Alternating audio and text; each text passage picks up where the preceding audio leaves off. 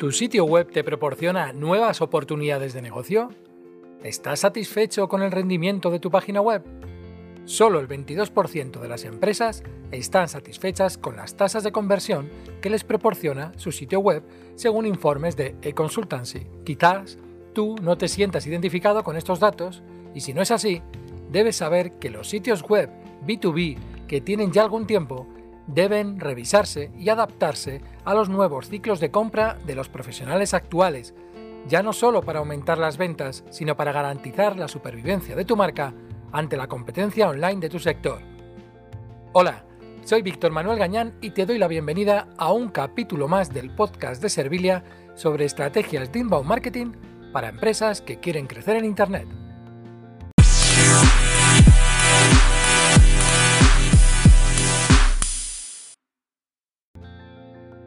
Cómo adaptar un sitio web B2B al marketing digital.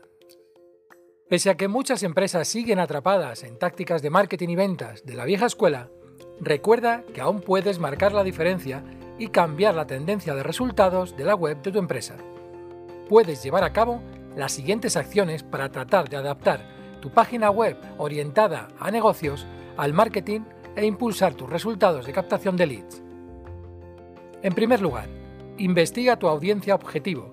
Para realizar este paso, debes pensar en tu público potencial y en las etapas de su decisión de compra hasta que se acerca la conversión final.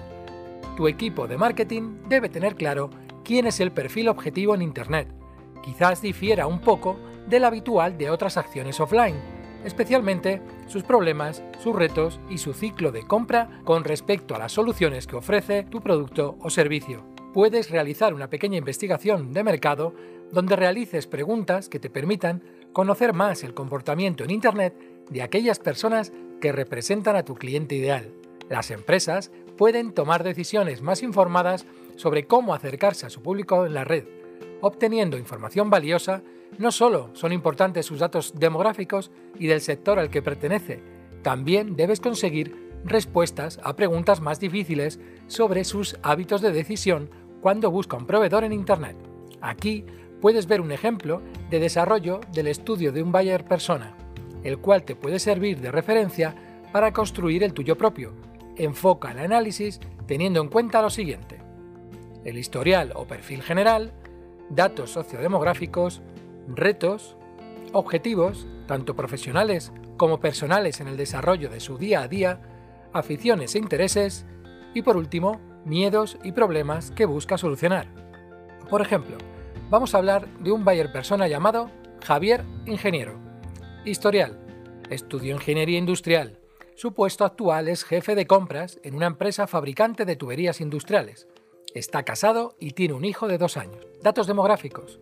Hombre, edad de unos 34 años, con unos ingresos anuales de unos 30.000 euros, que vive en un piso en el centro urbano.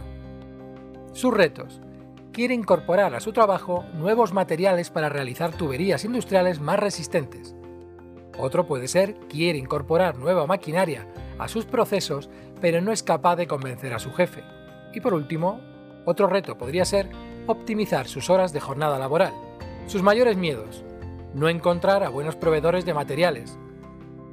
O los directores no aprueban los productos que ha elegido, y otro de sus miedos podría ser estar demasiado ocupado y no pasar tiempo con su familia. En cuanto a sus objetivos, actualizar el proceso productivo de su empresa, encontrar nuevos materiales de buena calidad y competitivos, o conseguir un salario mayor y trasladarse con su familia a una casa independiente a las afueras de la ciudad, y por último otro podría ser convertirse en un profesional reconocido en el sector industrial. En cuanto a aficiones e intereses, pues le gusta salir a correr diariamente, ver series en plataformas de streaming, jugar al billar después del trabajo, viajar a sitios tranquilos con su familia para desconectar de la rutina. Este ha sido un ejemplo de cómo construir un buyer persona. Una vez que hayas analizado el perfil demográfico, necesidades, retos y alguna que otra información relevante, podrás entender mejor lo que se necesita para que tu sitio web consiga mejorar las tasas de conversión a oportunidades de venta a través de técnicas o estrategias como las llamadas a la acción, o las páginas de aterrizaje. A continuación, describimos estos elementos de inbound marketing. En segundo lugar, optimiza las páginas de destino. Las landing page o páginas de destino son una herramienta crucial de captación de leads para un sitio web orientado a los negocios. No solo informa a los clientes potenciales sobre tus servicios o productos, sino que además atraen nuevas oportunidades de negocio. Según datos de Marketing Serpa, el 68% de los negocios B2B usan páginas de destino para convertir visitantes en leads. Además, en este estudio se vio que casi el 50% de los equipos de marketing creaban una landing page por cada campaña que querían realizar, es decir, estaban utilizando activamente elementos de ayuda a la conversión. Los elementos que hacen a una página de destino más efectiva son un título de página claro. El título de la página debe indicar de qué se trata la página, define el objetivo que ofrece o el producto o servicio que se está describiendo. Además del título, la metadescripción de la página también debe ser atractiva para cualquier persona que encuentre tu sitio desde la página de resultados de Google y de ese modo le invite a realizar un clic. La jerarquía de subtítulos. Los títulos ayudan a romper bloques de texto, pero también deben indicar la importancia de cada sección a través de las etiquetas H1, H2 o H3 colocadas en buen orden. Las secciones con etiquetas de encabezados H1 y H2 son el texto más grande de la página y las que informan a Google de que estas son las secciones más importantes. Uso de anclas entre textos y enlaces con palabras clave de destino. Las palabras clave son sin duda una parte importante de las páginas de destino, pero aún más cuando se utilizan con enlaces a otras páginas de tu sitio web. Asegúrate de que estos vínculos internos tengan alguna palabra clave que describa bien alguno de esos productos o servicios a los que estás enlazando y que contengan frases relevantes para tu negocio. Los sistemas de indexación leen esas referencias internas y dan valor a la navegación por tu página. Otro elemento importante de las landing pages son las imágenes, que siempre deben tener un texto alternativo y deben estar bien nombradas, bien nombradas los ficheros me refiero. Las páginas de destino con imágenes ayudan a atraer y juegan un papel importante en las conversiones. Sin embargo, cuando los motores de búsqueda como Google rastrean las páginas por todo Internet, para obtener información, las imágenes no las procesan realmente como las vemos nosotros. Para que los motores de búsqueda vean las imágenes, necesitan leer la etiqueta de texto alt. Solo de esa forma saben que contiene la imagen. Al crear los textos alt, usa palabras clave y textos descriptivos para los visitantes que puedan ser invidentes y usen lectores de pantalla y así de ese modo puedan comprender el contenido de tu página web. En tercer lugar, usa elementos visuales.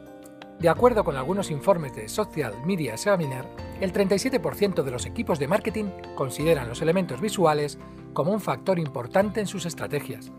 Algunos de estos elementos visuales te ayudan a atraer clientes como las infografías, las listas de comprobación o checklist, vídeos, botones y CTAs, imágenes de funciones y miniaturas. Los responsables de marketing también utilizan las llamadas a la acción dentro de botones para aumentar la tasa de conversión por ejemplo, Mozilla probó dos versiones de un botón con distintas llamadas a la acción para descargar su navegador Firefox.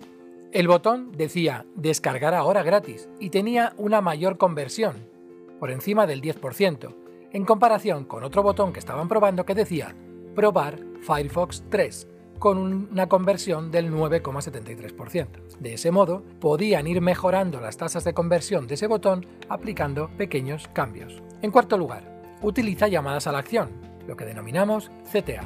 Los usarás para conducir a los visitantes hasta la conversión.